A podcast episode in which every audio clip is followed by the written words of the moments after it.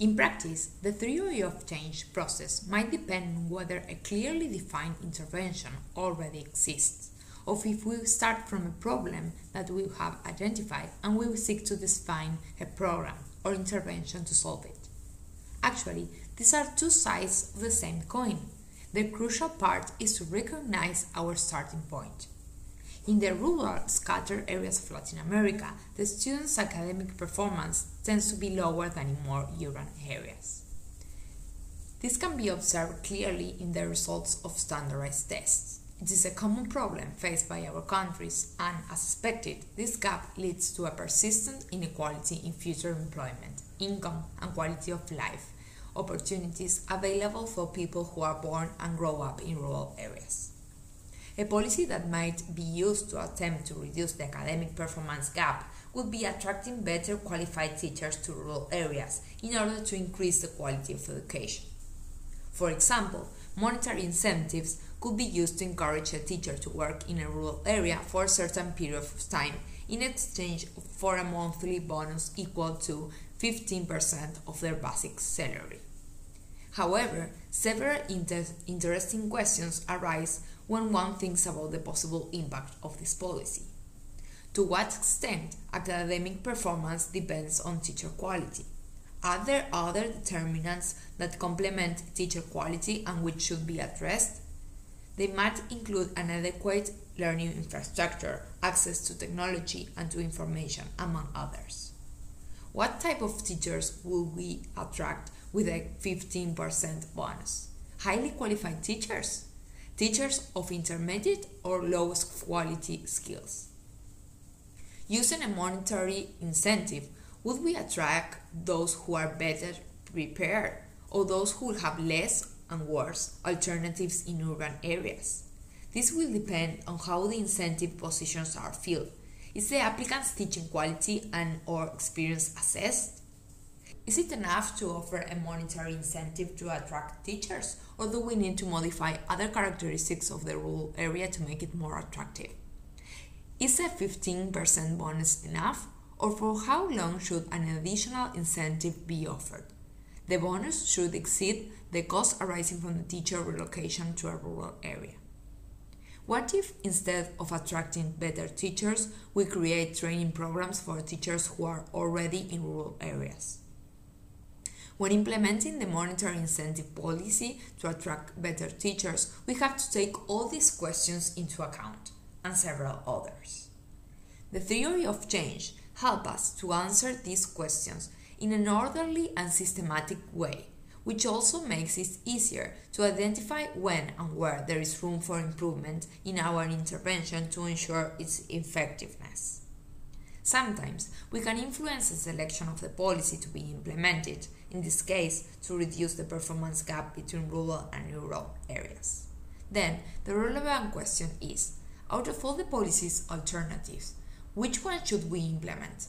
The 15% bonus or a subsidy to train teachers who already live in rural area? What other options do we have?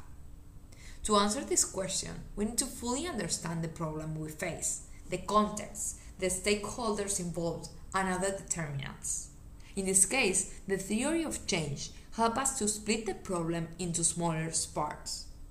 Then we can analyze how different actions bring us closer or take us farther from the goal or need defined initially. Our starting point can be either the need to understand a program causal chain or a problem and the need to identify its potential solution.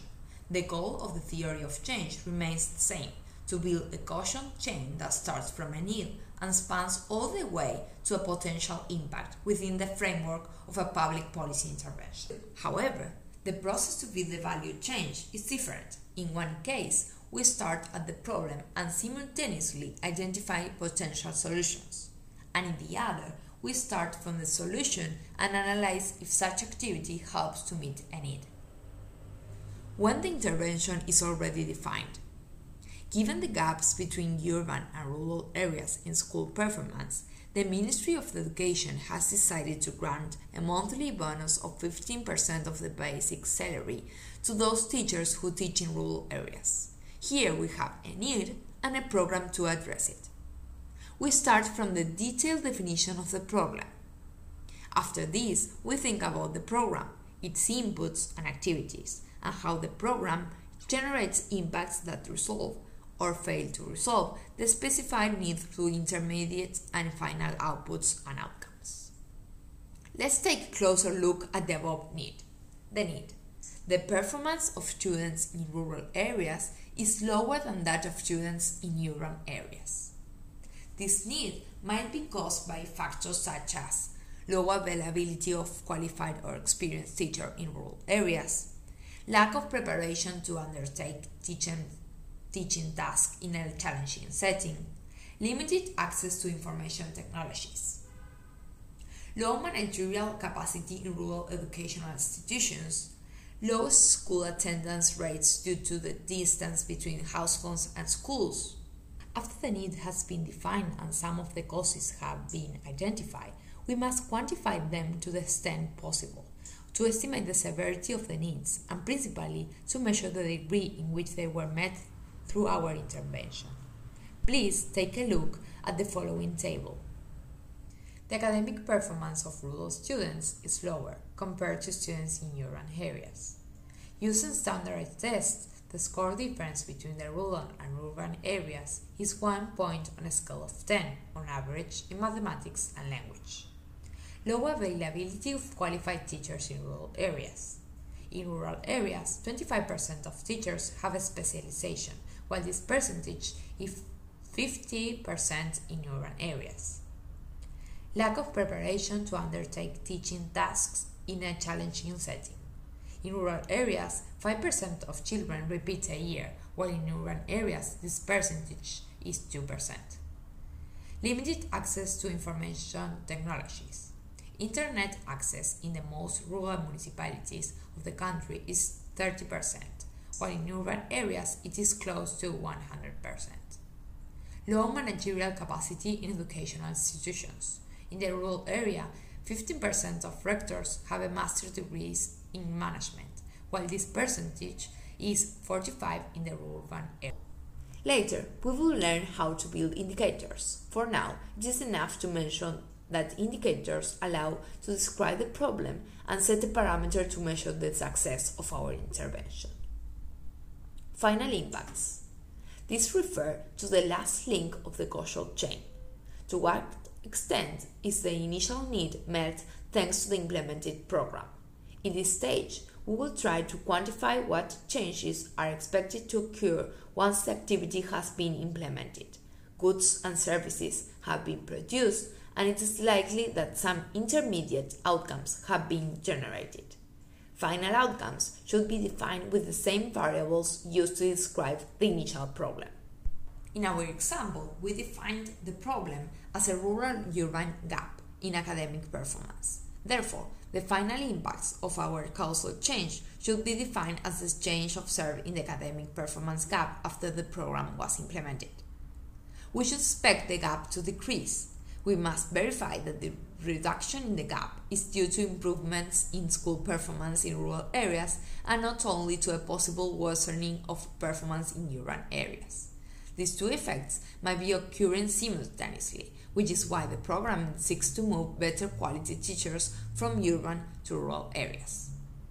We have built a chain that starts from the description of a problem detailing how an intervention is implemented and how it generates goods and services that change behaviors, knowledge, attitudes, and neural capacities that eventually contribute to solving a previously identified problem or a need for a policy. In summary, in our example, need. The academic performance of rural eh, students is lower compared to students in urban areas. Inputs financial resources, data. Activities. Defining rural area characteristics. Defining conditions to receive the bonus. Disseminating the availability of the bonus and its requirements. Selecting and disseminating the names of teachers who will receive, receive the bonus. Dispersing the resources. Outputs. Number of teachers receiving the bonus. Intermediate outcomes increased number of teachers who moved to the rural area, increased number of teachers holding a master's degree who moved to the rural area. Final impacts reduction of the rural urban academic performance gap.